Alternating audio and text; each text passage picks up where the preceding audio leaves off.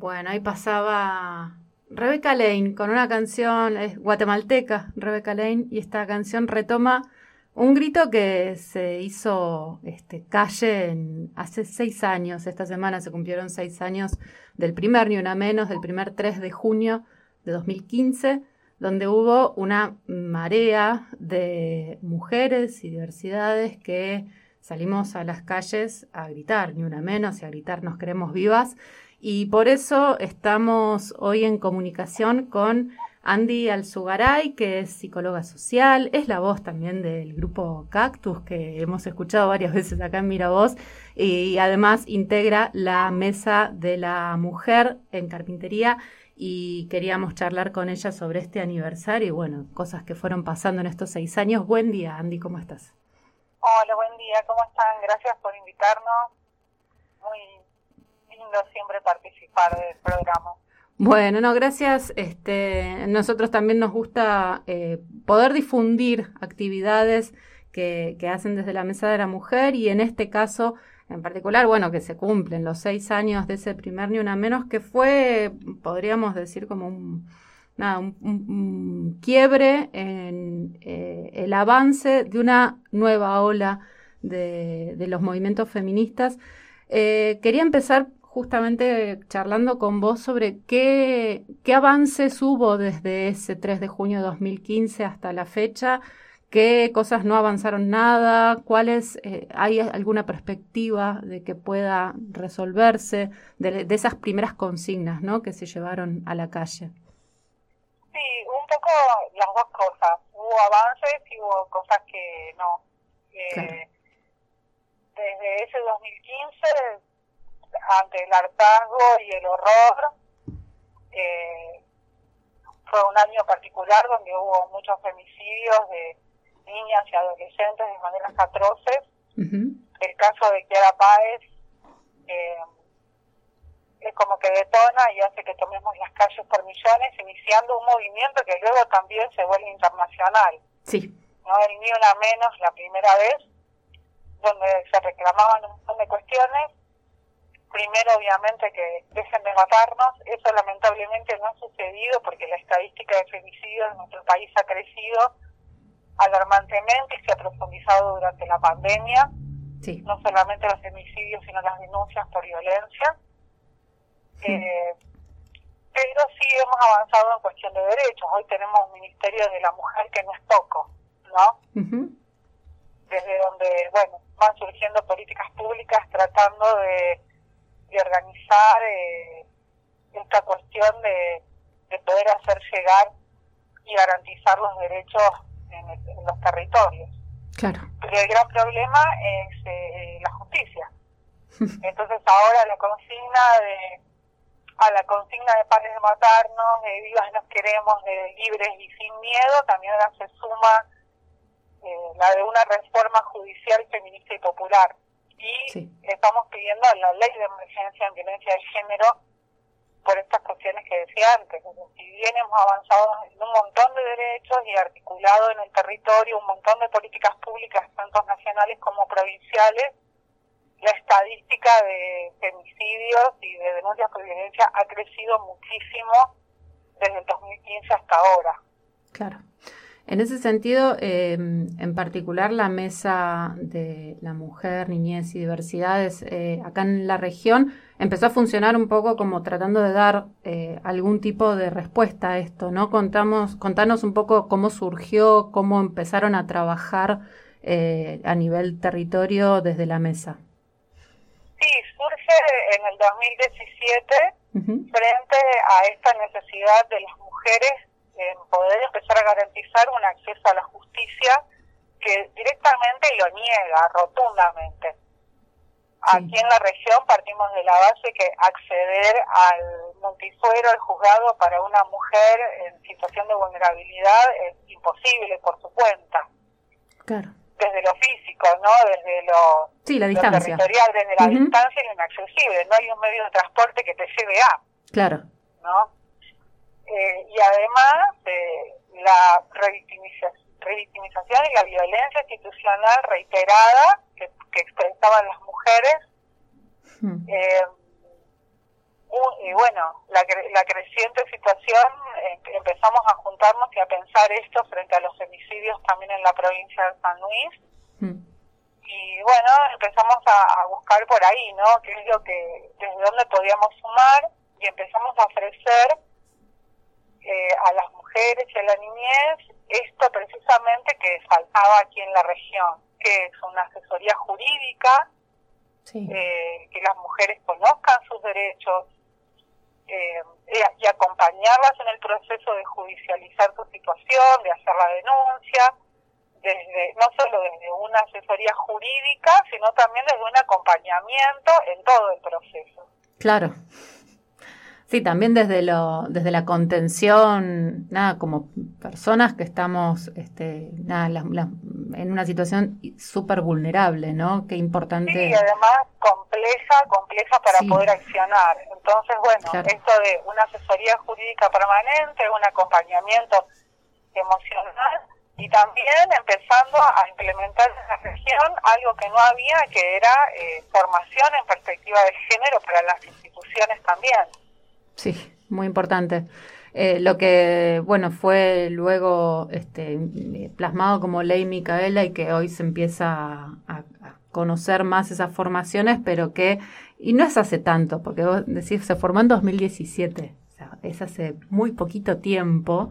Eh, y, fíjate como un montón de cosas que hoy ya consideramos que, bueno, que están implementadas, como puede ser estas formaciones eh, para distintas instituciones, eh, no existían directamente, no, no, no, no, se le pasaba por la cabeza a nadie que pudieran hacerse. Sí, pero bueno, están las veces, pero lamentablemente seguimos luchando por una implementación efectiva. Sí, las formaciones que, que toma el Poder Judicial, sobre todo, y las instituciones públicas, son muy superficiales y, y realmente no, no funcionan como formación real de perspectiva de género.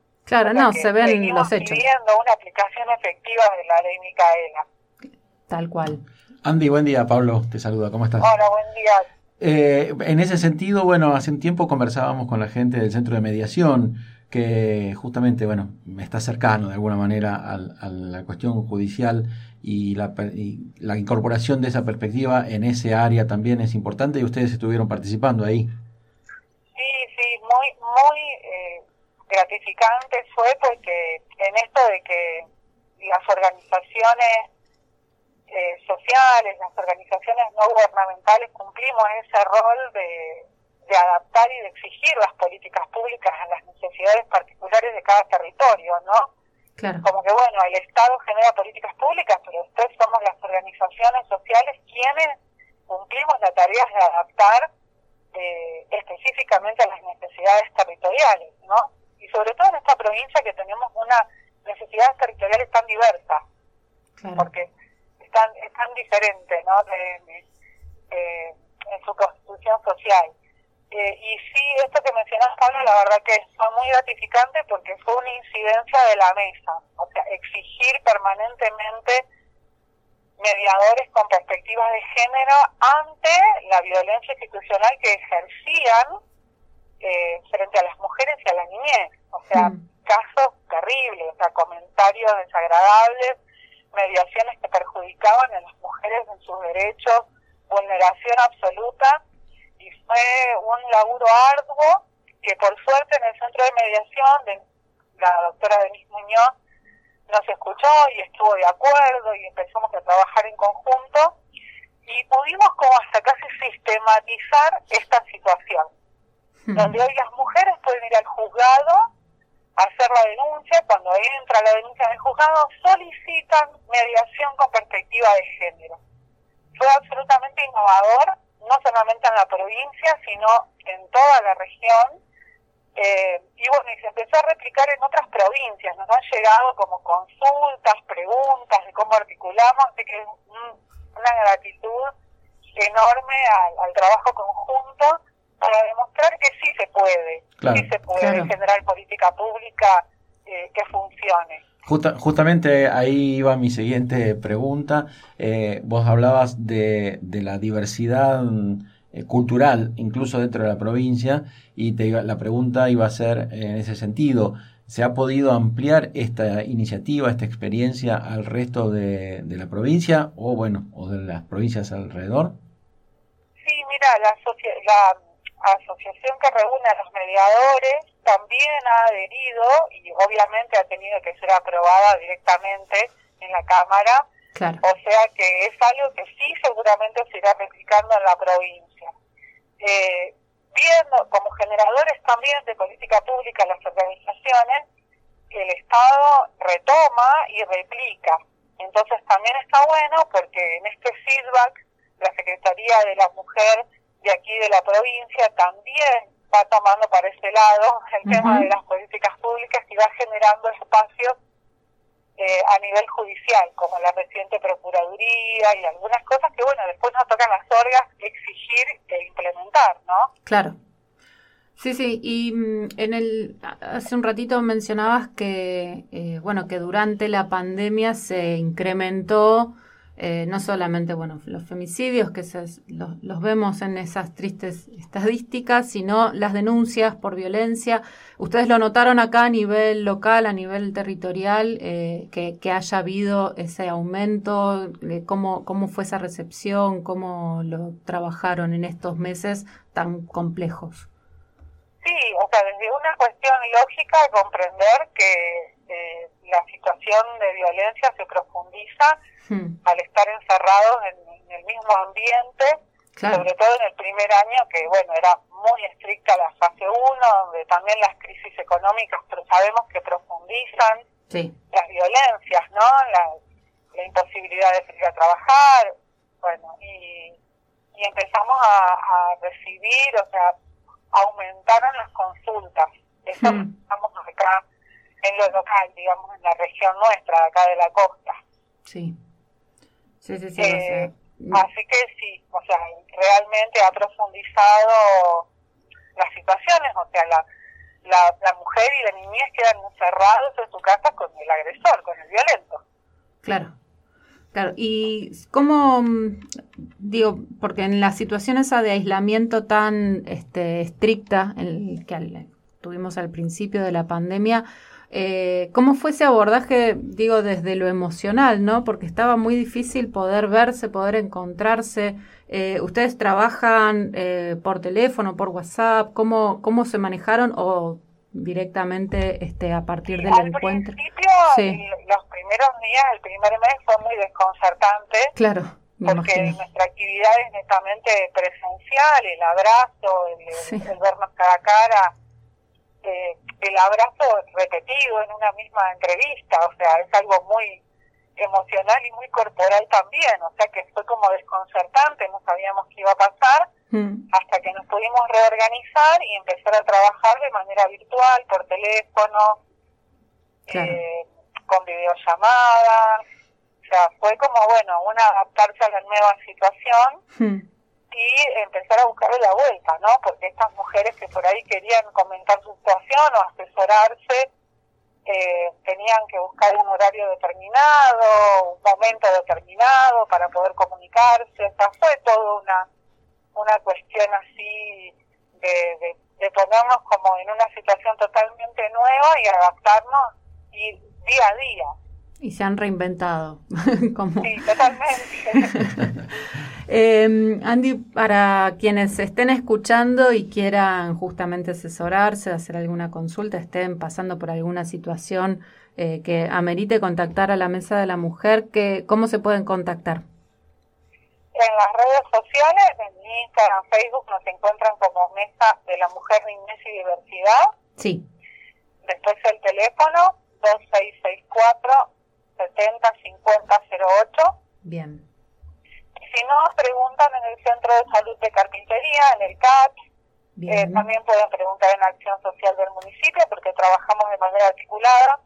Así que ellas nos, nos pasan después la consulta también. Perfecto. Entonces repetimos en redes sociales, Facebook, Instagram como Mesa de la Mujer, Niñez y Diversidad y el teléfono es 2664 705008 y si no en Acción Social de Carpintería, en el CAPS también pueden hacer la consulta para quienes quieran asesorarse. Sí, preguntan cómo, para asesorarse y ellas en lo que es asesoría jurídica enseguida se comunican y hacen el, el nexo.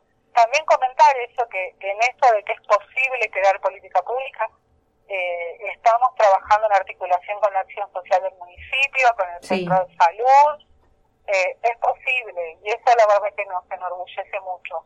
Sí, sí, súper interesante esa, esos nexos y esa articulación, porque bueno, justamente es lo que le da el, volumen territorial a, la acción, ¿no? Este, así que bueno, eh, bueno, muchísimas gracias por estos minutos con la mañana de Miravoz.